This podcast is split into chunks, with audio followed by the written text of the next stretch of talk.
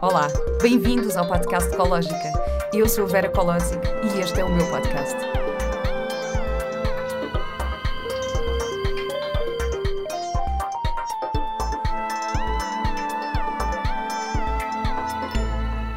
Olá e bem-vindos a mais um episódio do podcast Ecológica. Uh, estou aqui neste sítio maravilhoso, no Art Kaizen, uh, em Lisboa, este sítio assim cheio de arte e coisas bonitas.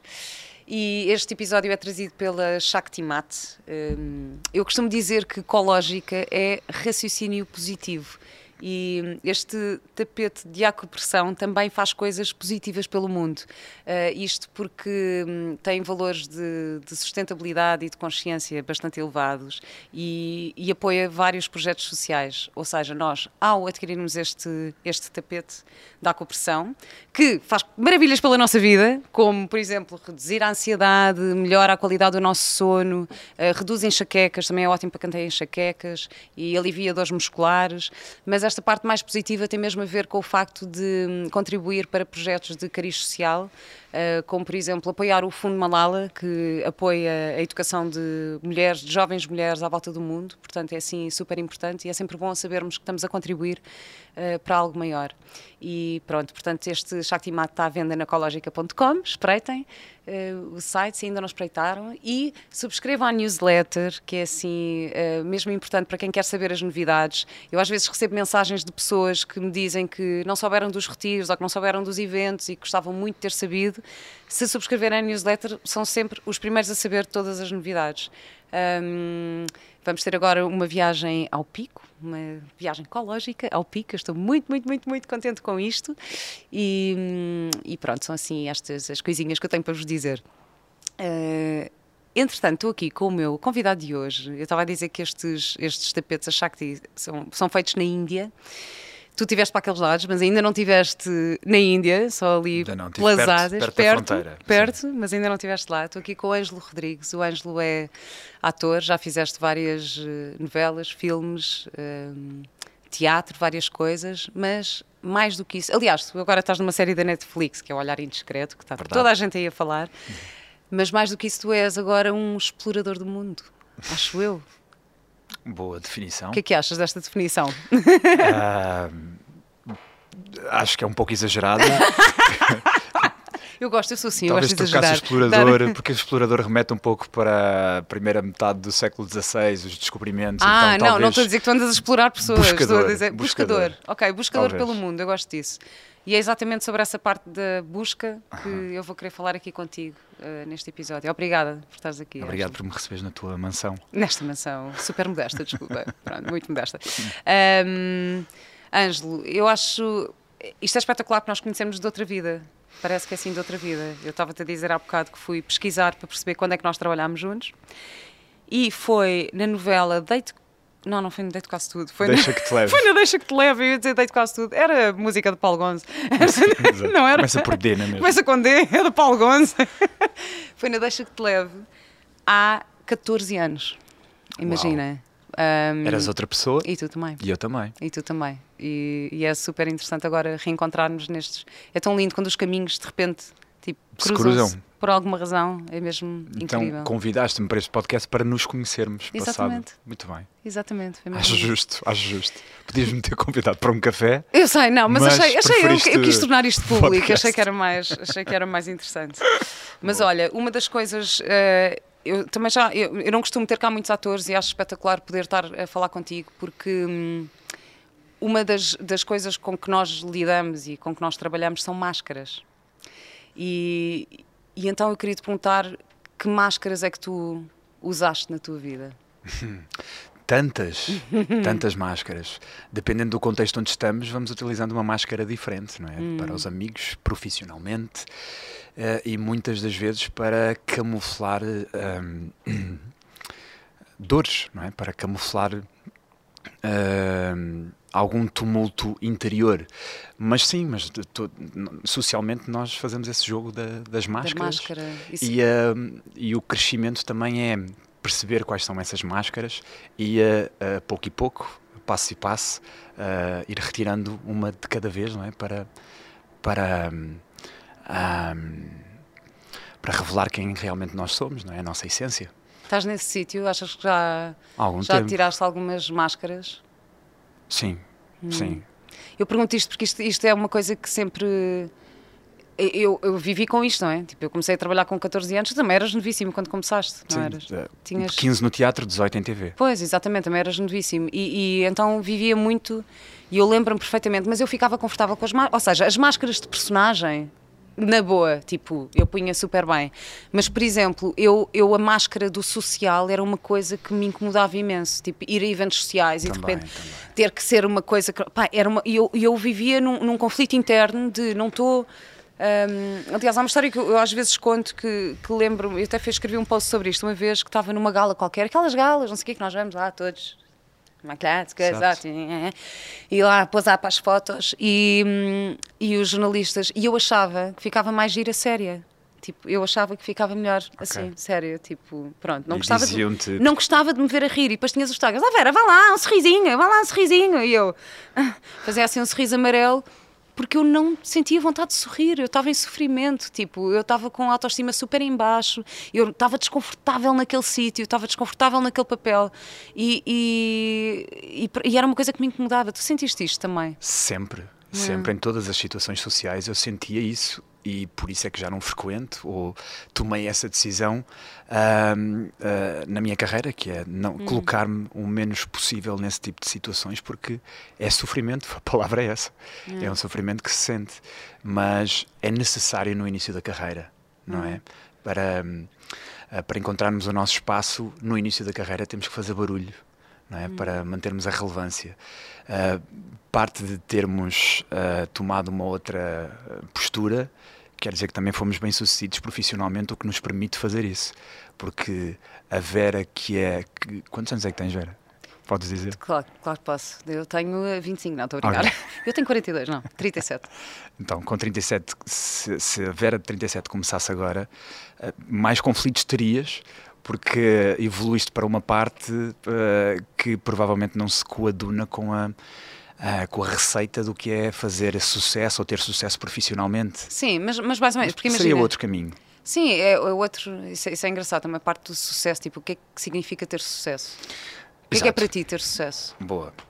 Então, para mim, sucesso não, não, não, é, não, é, não é ter o maior número de seguidores, não é ser a pessoa mais popular do mundo. Eu estou completamente fora e recuso-me a pertencer a esse concurso de popularidade. Para mim, sucesso é só impactar positivamente a vida das pessoas e ser um fator de soma ah, das vidas em que participamos. Para mim, isso é definição de sucesso, mais do que isso Isso é espetacular. aquisição de bens materiais, tudo isso é, tudo isso tem uma, uma validade, não é? E, Isso é eh, espetacular, isso é uma grande definição. Eu, então, olha, estou-me a sentir cheia de sucesso neste momento com essa definição, que eu acho Boa. que este podcast eh, impacta de... Positivamente. positivamente. Não é? O que é que nós levamos da, da nossa vida, não é? Se não, se não as vivências, as memórias, as pessoas que conhecemos e os lugares que visitamos, Uhum. Ah, porque depois tudo o que, o que adquirimos, tu- tudo o que é material, não é?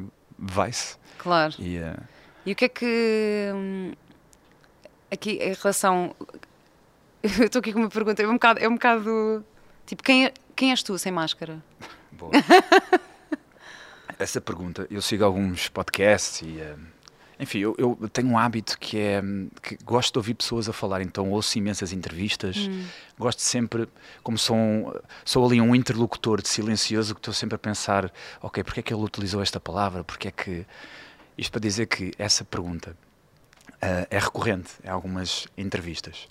E, ah, e se, por exemplo, nós recuássemos 24 séculos atrás e fôssemos ao, ao século ah, ah, 4 antes de Cristo e trouxéssemos Platão de repente para aqui e ele fizesse exatamente a mesma pergunta, quem és tu? Nós continuamos sem conseguir responder. Portanto, nós evoluímos eh, brutalmente tecno- a nível tecnológico uma série de revoluções que têm acontecido, mas a revolução da consciência e a revolução ah, interna, nós continuamos no mesmo lugar de sempre. Ah, então é essa incapacidade de nós definirmos quem somos, porque passa exatamente por aí, não é? Ser ou estar. Ah, eu, eu sou Ângelo ou estou Ângelo por enquanto. Então, mas diz-me uma coisa: quando tens que definir uma personagem e perguntam quem é a tua personagem, é mais fácil de responder ou não? É porque não é. Não estamos a falar de nós. Eu estamos, sei, estamos a falar de uma construção. Exato. Mas é engraçado, não é, não é Claro. engraçado agora pensar nisto, que é quando perguntam, ok, mas quem é a não sei quantas? E depois não gosto de responder essa pergunta porque parece sempre presunçoso a, estar a falar de, de si mesmo e estar a, oh, que- que características é que queres que eu, que eu te diga? Que virtudes ou defeitos? E, sabes? O Ângelo é um. O Ângelo é um Sabes, ser sou- do mundo. Pois não, não, mas, é, mas é- tudo- era mais a questão da máscara, eu acho, acho super. Sabes que eu tenho. Pronto, é um, é um tema que eu tenho trazido. Eu agora também estou, ou seja, trago a experiência enquanto atriz e, e o trabalho e, e todo o trabalho de desenvolvimento pessoal que fiz, mas quero aplicar isto na vida. E, hum, e também já, contei que, que usei máscaras no retiro, tipo a máscara neutra. Tipo, quem és tu quando não tens uma, uma cara e tens só um olhar e um corpo? Boa. Tipo, como é que habitas o teu corpo? Como é que, como é que te expressas? Que, como é que expressas as tuas emoções? Acho mesmo interessante esta coisa da máscara. Um, e porque sinto que nós vivemos muito com isso, não é? Mesmo, mas hoje em dia, ah, tu estavas a dizer que tu escolhes, eh, que recusas ir a certos eventos e certas coisas porque já não te identificas. Eu, eu, eu mudei um bocadinho a minha forma de estar e pensei assim: ok, não, mas se- eu para ir, eu vou porque quero, não é porque tenho de, não é? Que existe um bocado aquela coisa, ah, eu tenho de ir para. nhinha." Mas quando vou, é tipo, ok, vou aceitar que estou cá e já agora vou curtir. Boa. Portanto, vou tentar curtir ao máximo o ambiente que for. Eu nem cheguei Estás a ver? Nem cheguei. Sim, ah, sim, opá, eu não, Não, eu, se for, estou em sofrimento na mesma. Pois, exato. Eu, eu encontrei uma forma de não estar em sofrimento, mas que também tem a ver com. Sendo que, Ângelo, a mim também não me vês há muito tempo nesses sítios, mas. eh, porque eu acho que também sofria um bocado com. Com complexos e com inferioridade, com julgamento, com próprios julgamentos meus, estás a ver? De eu achar, epá, eu achar isto é uma grande fantochada, eu estou a julgar os outros, então julgava-me a mim própria por estar ali, estás Sim. a ver? E, e chegou um ponto em que eu comecei a tentar também entender o outro lado, que acho que é outra coisa que nós, enquanto atores, temos eh, essa capacidade, não é? Tipo, tu, quando vais fazer uma personagem, se tu fores fazer uma personagem que é um, um, um homem cheio de que adora ir para festas do glamour e não sei o quê, tu vais. Vais fazer, não é vais isso. recusar. E vais olhar para isso sem julgamento, certo? Vais Certo, interpretar. certíssimo. Mas isso é que é Então- o belo na nossa profissão, é nós conseguirmos ir a tocar em coisas que não estão dentro das nossas, eh, dos nossos afazeres pessoais e diários e eh, é um trabalho de empatia, colocar-nos no outro lugar, fazer outras coisas. E se trouxeres isso para a tua vida, achas que te ajuda de alguma forma? O quê? Tipo, trazer essa, essa consciência de, ah, ok, se eu, se eu agora eu não gosto de estar aqui, mas se eu tivesse a fazer uma personagem que gostasse de estar aqui, eu iria entender porque é que aquela pessoa gosta de estar aqui.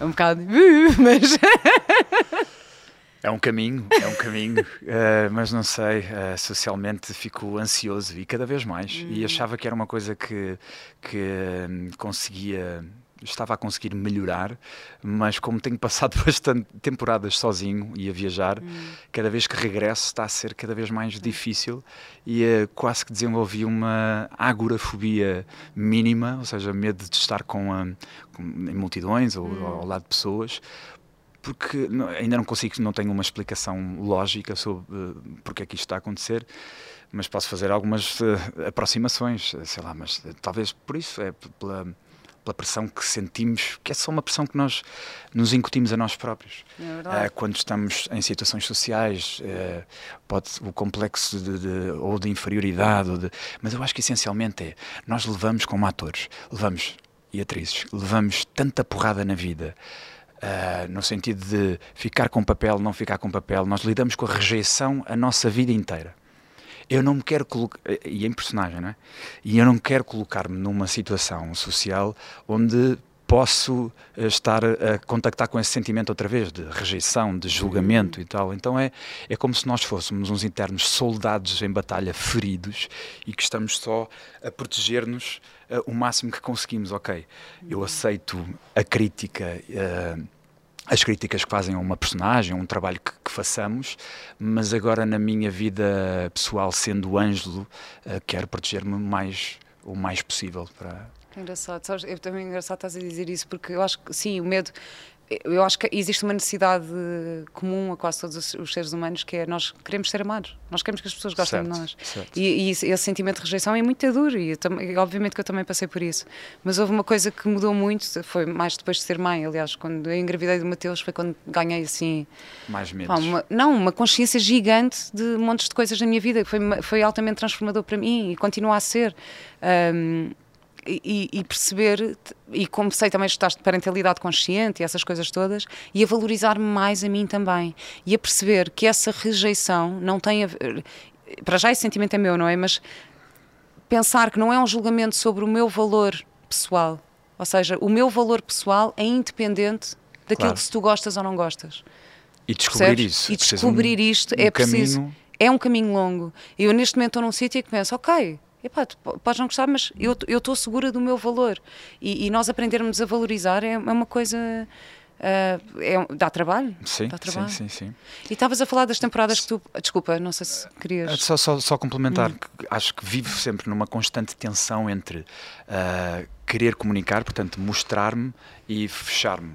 Hum. Uh, é como é como o trabalho da tartaruga. A tartaruga, quando, quando precisa de se locomover, ela põe a cabecinha fora e quando precisa de regressar ao seu casulo, ela fecha-se e, e, portanto, é essa, essa constante tensão entre as duas coisas, porque nós queremos comunicar, tu queres comunicar, não é? Porque é que, o que é que motiva um ator subir para cima de um palco, de cima de umas tábuas, em frente a 200 pessoas, o, o que é que motiva? É só uh, é, uma, é uma série de coisas. Pode, pode ser o, o, quanto, o quanto tu queres comunicar, mas também pode ser vaidade, também pode ser carência, e no fundo, isso estás a dizer, é ter a aprovação do público para nos sentirmos amados. Yeah. Então é como se nós delegássemos a, ao nosso trabalho, às nossas personagens, uh, um, um, amor que, que depois talvez nos falte, ou uma validação que nos falte enquanto pessoas. Ah, eu tinha muito isso. na minha infância eu, eu, sonhava em ser atriz porque eu queria viver uma vida melhor que a minha. a sério, porque, eu, sei lá, eu, quando, eu não tive uma infância assim super feliz, nem penso na. E eu lembro-me de ser miúda e de pensar, ah, fogo, aquela. Então eu queria, tipo, eu queria ser a Annie, estás a ver? Para ir para, para a mansão do outro que adora e que tem toda a gente lhe dá imensa atenção e está no musical a cantar, tipo. Uh... Portanto, desculpas para não lidarmos connosco próprios. Hum. Sim com Talvez. as nossas falhas, com as nossas lacunas, não é? esse, esse caminho não é duro, hum. espinhoso da chamada autognose, autognose, o conhecimento de nós mesmos. Hum. É, é, duro, mas precisa de ser feito. E eu hum. estou nesse caminho neste momento uh, já há algum tempo e que não é não, nem tudo são rosas, não é? É como se eu tivesse conscientemente arquitetado um plano de assassinato do meu ego. Uh, Ui. E então nem tudo é bom quando, quando, quando começamos a, portanto, a destrinchar isso. E, um...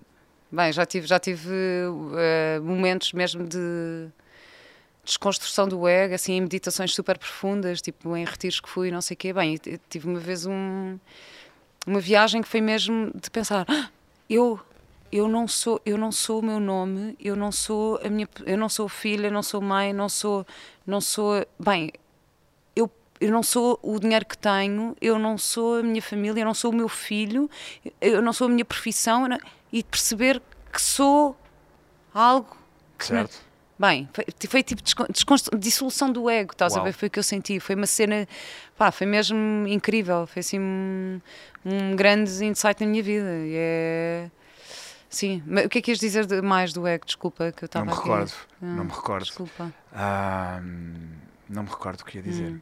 E olha, aqui estavas a falar também das tuas uh, viagens, de tu passares muito tempo sozinho. Tu, quando decidiste fazer isso e quando vais para as tuas viagens, tu estás, estás a fugir de alguma coisa ou estás à procura de alguma coisa? Boa. Uh, inicialmente, uh, comecei, comecei estas viagens já há alguns anos a fazê-las sozinho, a passar algumas temporadas sozinho. Inicialmente porque queria respirar um pouco de, e uh, porque achava demasiado sufocante esta ideia parva, não é? Do mediatismo aqui em Portugal, do que eu sentia. De, do quê? Mediatismo, ah, sim, ou sim, seja, sim. queria queria, queria estar num lugar em que não me sentisse julgado, talvez, não sei. Mas sempre dizia que não era uma fuga. E, uh, e dizia sempre que, ao contrário do que as pessoas diziam, então perguntavam então vais para te descobrir? Eu sempre dizia não, eu não vou para me descobrir porque isso significaria que eu estaria perdido de alguma forma. vou para me criar, era o que eu dizia. Vou criar, uh, vou criar o Ângelo que eu quiser ser. Uh, as viagens foram passando, os anos foram passando uh, e, e, percebo que sim, é, é uma fuga também. É uma fuga aos condicionalismos sociais, porque já tenho 35 anos, olho à minha volta e uh, nesta roda frenética que nós vivemos, uh, na nossa espécie, biologicamente, há algumas coisas que, que, que, que vamos fazendo uh, a, a, partir desta idade, não é? Uma delas é ser mãe ou ser pai ou acabar, a, enfim, aquela, acabar a faculdade, ter um relacionamento estável, comprar casa. Olha, ser mãe é uma faculdade mais intensa. É a faculdade da vida. É, é uma faculdade, à sério. E eu vi que eu, eu, nunca me integrava, nunca não conseguia comprar esse sonho. Uh, ao mesmo tempo, uh, fui viajar para encontrar estas respostas e estou aqui num, num dilema ainda, porque hum. sei que Uh, tenho essa vontade de um dia ser pai, acho que isso um dia vai acontecer. Quero proporcionar uma boa vida uh, ao meu filho. Uh, não sei se, se, a educação de um filho se compactua ou se coaduna com o estilo de vida que eu tenho tido nos últimos tempos. Acredito que não. Portanto, acho que de forma inconscientemente. Acreditas que não? Eu acho que, eu, por acaso, até acho que sim. É até uma certa idade. Acho que até é possível. Até uma certa idade da criança. Hum, acho que é possível. Que bom. Pronto, eu, eu acho super possível. Tipo, conheço, aliás, tenho conhecido imensa gente. Acho que, se calhar, em Portugal nós somos um bocado mais eh, conservadores nesse hum. sentido de, de ai não, ok, não, para dar uma boa vida, mas eu vou lá, imagina uma boa vida a um filho, imagina viveres na Ásia, num sítio cheio de, pá, de palmeiras, estás a viver a natureza, que estás a brincar Ótimo. com umas jawacandas descalço o dia inteiro, pá, e que tens uma escola que, é, que, é, que tem uma metodologia menos convencional, mas que é outra escola, acho super o que me assusta é, é só a escola, é só a hum. escola hum. e a a, a, a, criança criar raízes. Até que hum. ponto é que não é egoísmo dos pais não permitir que a criança crie as raízes e ter, um, e ter amigos e ter uma base de sustento, uma base de apoio uh, de amigos e familiares mais próximos. Não é hum. egoísmo dos pais? Não sei, uh, não necessariamente. Uh, pois cada caso é um caso. Não sei, acho que não necessariamente, é um bocado. Tu, tu neste momento tens, tens uma Bem, isto agora está-me a fazer lembrar um filme um, do Linklater que é o Boyhood, viste esse filme? O filme que foi gravado, foi gravado ao longo, de, anos. Sim, bem, esse, tu viste esse filme? Vi. Pá, uma cena. De, aquilo é incrível, aquilo é, é, Pronto, é gravado ao longo de 12, achava que era 7 anos, mas pronto, e acompanha a vida de uma mãe com duas crianças, com um, um filho e uma filha. Bem, há uma cena que é quando o, o filho mais novo se vai embora de casa, finalmente e ela tem um breakdown, tipo, passa-se, começa tipo, a dizer as neiras, tipo, bem, é a Patricia Arquette que faz, ela faz aquilo brilhantemente, tipo, tive a vida toda aqui para ti, agora vais-te embora, tipo, vou ficar sozinha outra vez. Bem, e aquilo, bem, aquilo dá, eu como mãe, eu já estou emocionada só de pensar naquilo, porque aquilo dá um, um aperto no coração, que é tipo, estás a dedicar a tua vida toda e depois vai-se embora, mas a verdade é que é esta, é os nossos filhos não nos pertencem. Certo. Tipo, isso vai não nos pertencem. Nós estamos a criar, estamos a dar o melhor e claro que há uma ligação que está lá intrínseca, mas eventualmente isso vai acontecer, tipo, então... Tenho um exemplo do meu primo também para dar. O meu primo hum. uh, também levou uma vida itinerante ao longo dos anos, uh, o chamado uh, hippie. Uh, foi para a Dinamarca, conheceu o amor da vida dele lá, teve uma filha. A filha, entretanto, está mais, um pouco mais velha, tem uns não sei se é seis, acho. Hum. Eles, entretanto, voltaram para cá, uh, compraram um, um, espaço, uma, uma quinta, então uh, eles estão no dilema de que é, é, a própria filha agora que quer ir para a escola convencional. Hum. Hum. Então isso não, se, não, se, não é compatível com o estilo de vida dos pais. Portanto, uh, era mais disso que eu estava a falar. Pois, é uma escolha. Mas, esse, bem, mas esse é um exemplo assim fora Extremo. da caixa, espetacular. Mas olha, dentro dessas viagens todas que tu fazes, eh, desses sítios todos, os lugares todos que já visitaste, os sítios, os ambientes todos que tu conheces, onde é que tu te sentes mais tu?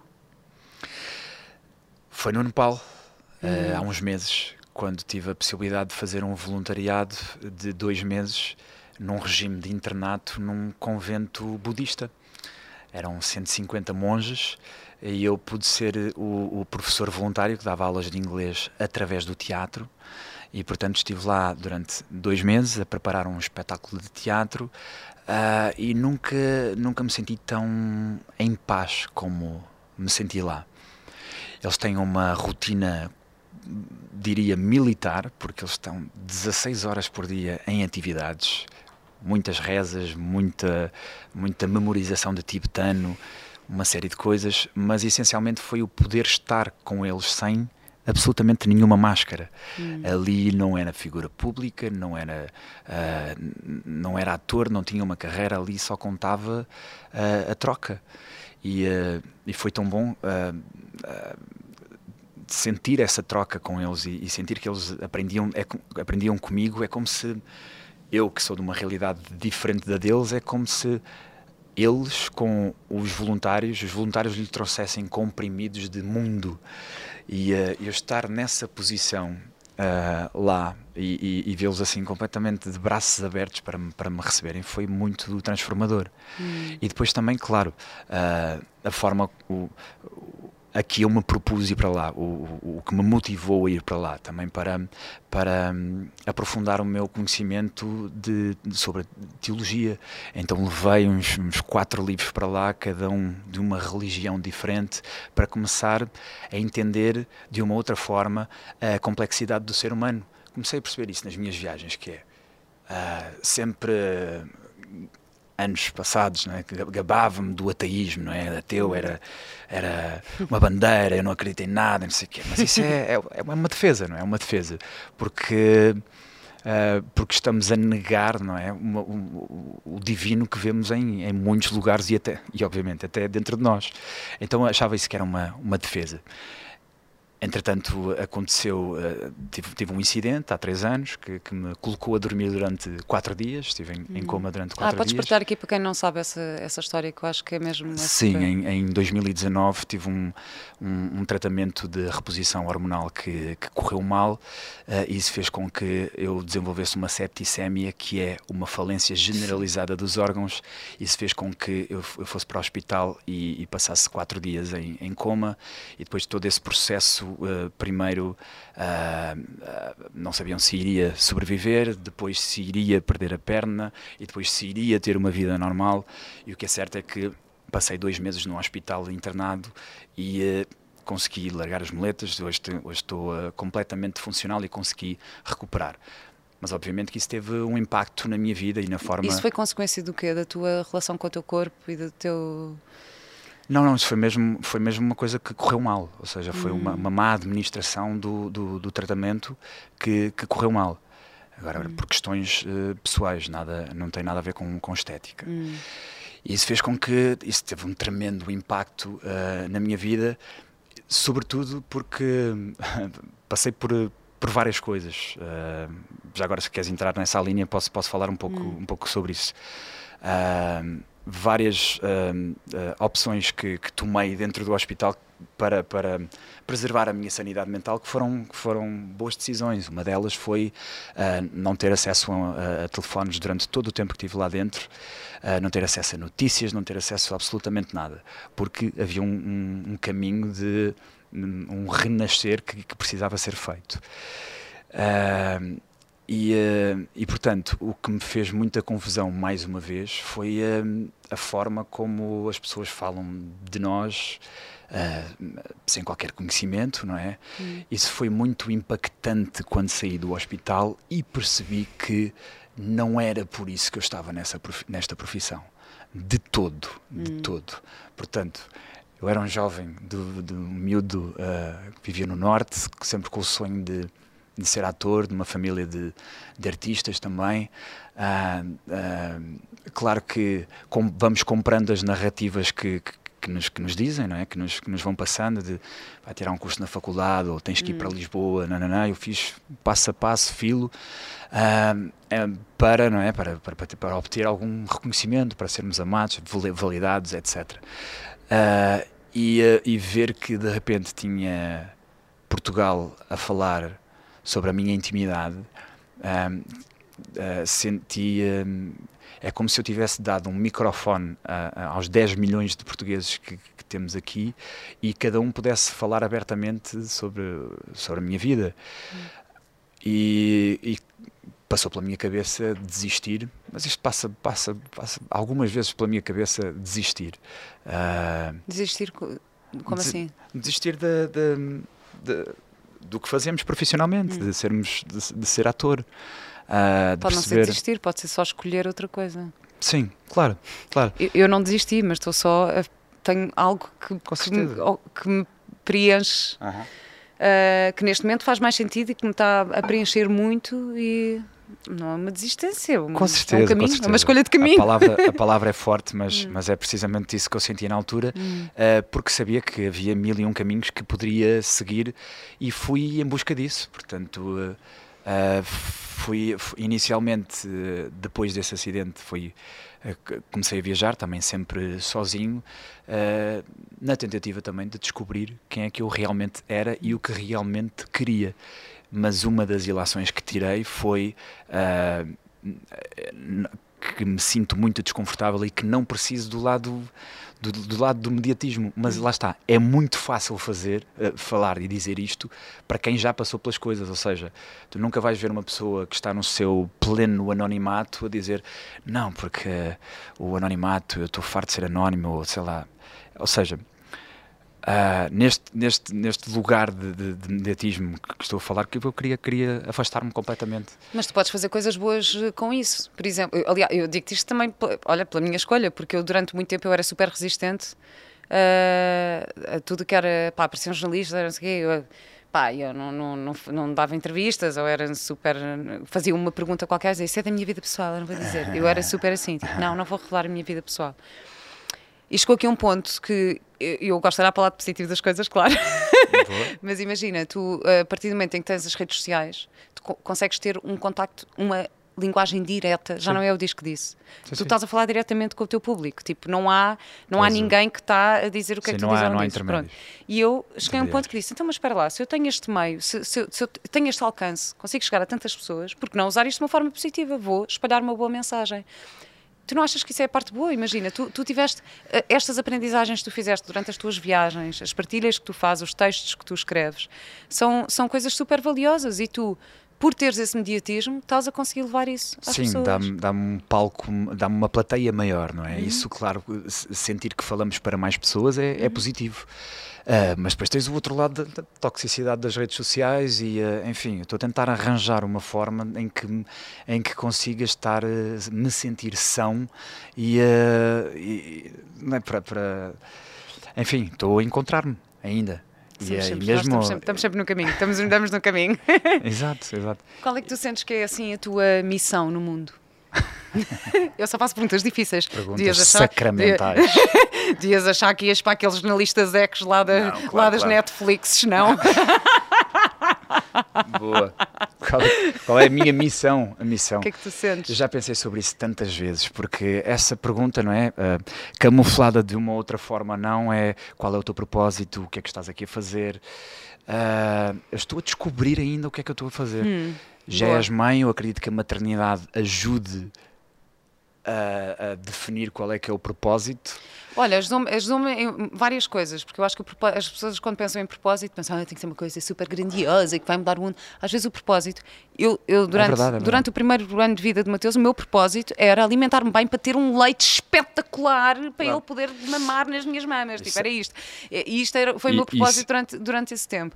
E, e, bem, aprendi tanto, Ângelo. Olha, eu sempre tive imensa stage fright, sabes? Aqueles nervos que nós temos ah, antes de entrar claro, em palco, não é? Claro, tipo, paralisantes. Paralisantes e que ficamos, não é? Eu, eu fiz um espetáculo eh, e eu achava, quando engravidei, que não ia trabalhar. Eu pedi ao Diogo para me oferecer uma, uma máquina de costura ele ofereceu uma máquina de costura. Esta costureira, não, não, vou, perdemos vou, uma costureira. Não, vou dizer, vou ficar a costurar, não sei o quê. Eu nunca trabalhei tanto como na minha gravidez. Fiz um espetáculo em Ponte Sor, depois fiz outro espetáculo no Taborda, fiz os Jardins Proibidos 2, uh, tipo, comecei a trabalhar. Páscoa, eu trabalhei Sim. bué durante a minha gravidez. E, e lembro-me de estar a entrar em palco nesse espetáculo em Ponte Sor, estava grávida de 4 meses, e ter aqueles nervos, e, tô, e de repente eu não estava a sentir. Ou seja, estava com a pica de entrar em palco, mas assim, ah Claro, é assim. O que é que interessa se eu desmaiar à frente destas pessoas? O que é que interessa se eu me esquecer da linha ou se eu me engasgar? Eu estou a gerar um ser dentro de mim, isto é muito Algo mais maior. importante.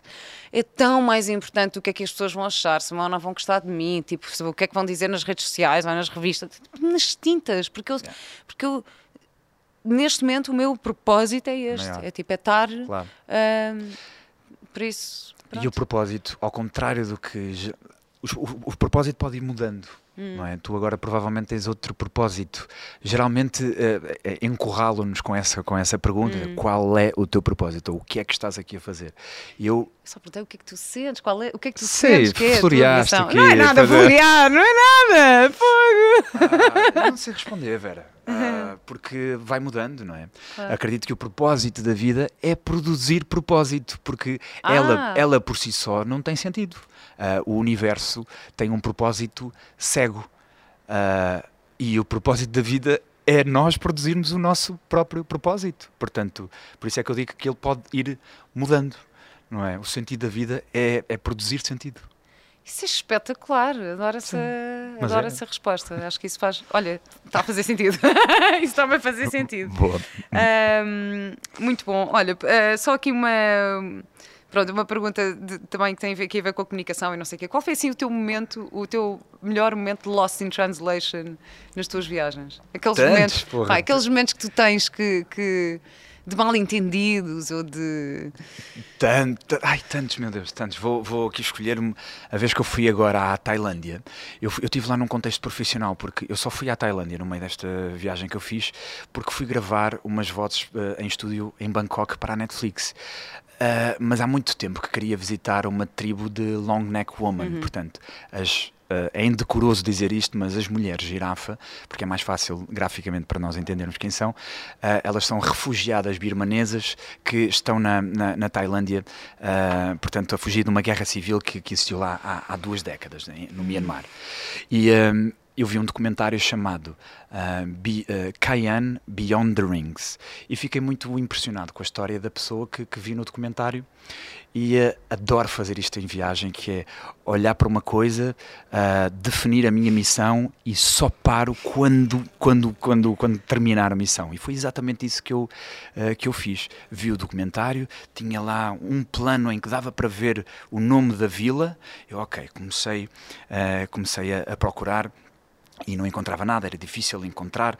Enfim, contactei uma empresa que me poderia levar lá e que me pediu muito dinheiro para ir lá, porque é uma zona muito recôndita.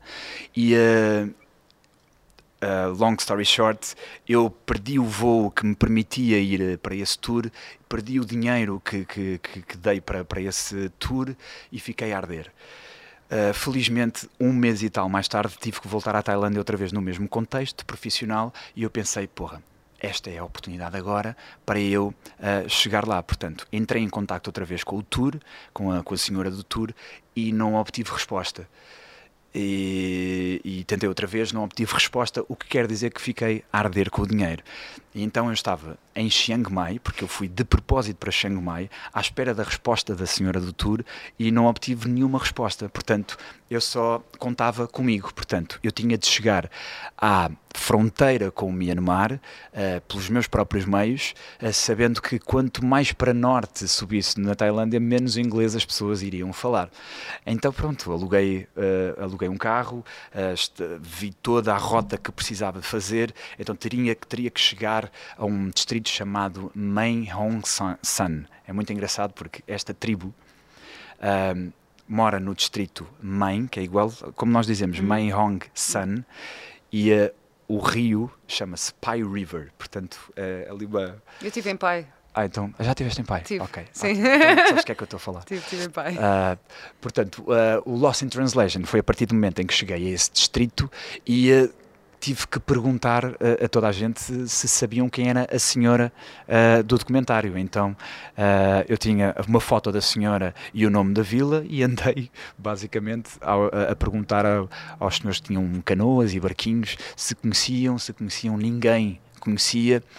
No meio disto tudo, pai é uma personagem nesta história porque eu perco os meus cartões de, de- de multibanco e crédito em pai. Portanto, eu fico completamente sem acesso às minhas contas, tinha um dinheiro uh, de parte, uh, portanto, eu teria que, vê lá Vera, eu perdi os meus, os meus cartões, não tinha mais dinheiro, não podia levantar dinheiro, mas a minha missão era, eu tenho que conhecer esta mulher. E estás tenho, lá mesmo no meio da montanha. De... Tenho que conseguir entrevistá-la, porque eu queria fazer uma entrevista, e voltar para, para Chiang Mai para entregar o carro que eu aluguei, Uh, e contava apenas com o dinheiro que tinha, portanto não podia acontecer absolutamente nada, não, nada podia correr mal.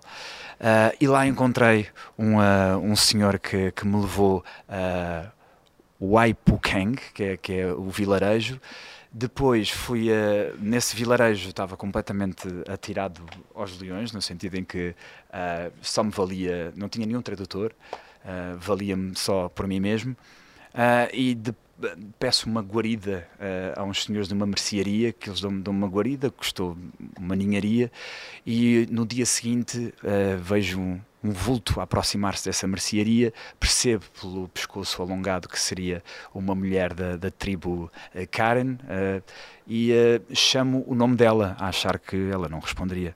Ah, o nome da, da pessoa no documentário. E ela responde-me, portanto, eu chamo Mute, que era o nome dela, ela, ela responde Sim, uh, yes, sou eu. Então depois foi o trabalho de estar uh, numa vila uh, muito distante e convencer a, a, a, pessoa a fazer uma entrevista sem que parecesse forçado, não é? Porque eu não queria estar no, no, no, lugar onde todos os turistas que vão lá fazem, não é? Que é o tirar a foto e, e tirar as. Hum fazer uma elas foto. não podem tirar as argolas. Não, elas não, mas o, o, o, turista, eles têm lá umas argolas artificiais que é para o turista usar. Ai, que horror, mas aquilo, é porque aquilo é uma violência, na é, verdade. É, vira meio zoológico, é, não é? aquilo mas, é uma violência. Por isso é que eu quis mesmo ir para o lugar onde elas viviam mesmo, para, porque uh, sentia que elas não. Acho que elas não iriam sentir isso lá. Uh, mas então foi isso, foi eu conseguir fazer uma entrevista em inglês, porque o inglês dela era macarrónico, ela falava uhum. algumas palavrinhas. Ela teria que dar as respostas na sua língua, que era birmanês, e eu não iria entender. Portanto, eu fiz uma entrevista onde levei as perguntas impressas em inglês uh, e em birmanês também, uh, as perguntas em birmanês e dei as perguntas, e portanto fiz a entrevista toda com uh, uh, ela a responder-me em birmanês, eu não percebi Bem, uma única palavra. Depois, dias mais tarde, tive que contratar um tradutor para. E percebeste que ela te insultou a entrevista inteira, não? quase, quase. ela teve o tempo todo a dizer, a dizer tipo, este, tipo, olha este, este, yeah. este, caramelo yeah. que vem aqui. Mas foi um momento difícil. Ah, isso é lindo, isso é lindo. Eu por acaso também sou muito assim, tipo, quando tenho uma missão, eu também tive uma. Adoro por acaso já contei, já contei aqui no podcast, mas já foi há imensos episódios. Um, que eu também vi um, um, filme que era com a Ama, sabes quem é Ama? Que é uma indiana que abraça pessoas. Não sei. Tipo, que é a cena dos abraços. Chama-se Ama? Ela chama-se Ama, com dois M's. E vi um filme, eh, com, opá, um filme daqueles de domingo à tarde, mas que okay. aparecia esta figura e eu fui pesquisar. Depois percebi que ela fazia em vários sítios do mundo. Um, estes abraços. E então há um momento que eu tenho umas férias, tipo que acabava um trabalho. Mas o que é que tem um abraço? É um abraço, que muda a tua vida, porque imagina, mulheres que de repente não, tinham, não podiam ter filhos e passam a ser férteis depois do abraço. Uh, pronto, é uma cena. Okay. Pronto. E eu andei a pesquisar e percebi ah, onde é que ela está no mundo naquelas datas. Está em Singapura, boa. E comprei um voo e fui para Singapura. E, e eu tinha dito às, às, minhas amigas na passagem de ano, tipo, isto é a resolução da nova, eu vou abraçar a ama. E elas, ah, está esta agora vai abraçar a Indiana. Pronto. E eu fui... Um, e pronto, e foi espetacular porque depois reencontrei um amigo meu que vivia em Singapura que eu não via há 12 anos e foi uma E abraçaram-se todos. E abraçámos todos e foi lindo. E foi lindo. Mas é ótimo. Uh, mas momento, pá, lembrei um, do Lost um motivo, in Translation. Dá um motivo às viagens, eu gosto disso, dá um propósito. Eu gosto de viajar com, com propósito nas viagens. Tipo, viajar vou aqui com propósito, é fazer isto. É eu vou a este país fazer isto. É e depois isso. conheço o país. É isso. Olha, já estamos a ultrapassar muito aqui o tempo da conversa. Um, estava aqui a pensar se contava só uma última piada Lost in Translation, só para, para, para acabarmos em, em, bom, que foi uma amiga minha, esta é muito boa. Estava no jantar, estava no jantar com. com com tipo com um casal e não sei quê e a senhora era muçulmana e disseram, ah, não sei o que, Muslim. E ela, oh yes, Muslim, I love Muslim, I eat Muslim, every day for breakfast I eat Muslim. Parece aquelas piadas. Ela, ela achava que era Wesley, ela achava que era Wesley, então então está tá a jantar com a muçulmana. Não, I eat Muslim every day. E ela tipo, como assim you eat Muslim every day? É resolvida sexualmente Pá, foi também. bom. Pá, ótimo, ótimo. Foi- Esta foi muito boa. Era só para Muito acabar bem. aqui com uma lefada de ar fresco. E, Ângelo, só tenho mais uma, uma pergunta para ti, que é Já a última acabou, de foi sempre. muito curto. Foi muito Não, curto. não, a última pergunta é. ah, pronto, antes de passarmos à parte dos patronos, em que nós vamos fazer aqui uma pequena. Uma pequena. Vamos usar os nossos talentos enquanto atores para ler um bonito texto. Portanto, Fazer uma performance. Fazer uma pequena performance, patronos, aproveitem. Ahm, Ângelo, então, antes de acabarmos, e porque como tu viajas muito, ainda deixa-me mexer lá as costas, para melhorar essas tuas dores nas costas, eu tenho um presente para ti, que é um Shakti Mate, e então. garanto que isto alivia mesmo nas dores nas costas e não só. Posso abrir? Podes abrir, claro. Sim, isto não é como nas novelas, não é tipo uma caixa vazi- vazia a fingir que tem alguma coisa lá Não, uma dentro. pizza. Mas é uma pizza uma, vegan. Uma pizza pepperoni, não como isto? Como assim? E pronto, e sabes Obrigado. que também, antigamente, isto é baseado naquelas camas de pregos dos faquirs que também usavam como elevação espiritual, portanto, também Muito podes bem. usar para meditar e, e para essas dores nas costas, que é para não andares tão cansado. Assim o farei. Será a primeira coisa que eu vou fazer quando chegar a casa. Pronto, a última pergunta de sempre é qual é a tua ecológica de vida? E o que é que é ecológico? Ah, Aham. ok. Qual é a minha lógica de vida? Ok. A tua lógica, a tua filosofia, o teu ah, lema de vida? Ai, caramba, boa. Ah, Lembrar-me constantemente de que sou mortal e de que vou morrer. Ah, a máxima é memento mori em, em latim. Isso ajuda-me muito. ah, na- nos últimos anos tem-me ajudado bastante. ah, olhar para a pessoa, para tudo, não é? Observar o prazo de validade que tudo tem, ah, perceber que o que é material ou objetos tem uma, uma validade, mesmo pessoas, ah, porque, Vera, não quero fazer um spoiler, mas é provável que daqui a 50 anos nós já não estejamos cá e, est- e estaremos mortos, não é? O facto de eu saber que eu vou morrer e tu vais morrer ajuda-me a, a aproveitar melhor o momento e a vivê-lo mais intensamente. Tento viver com esse pensamento.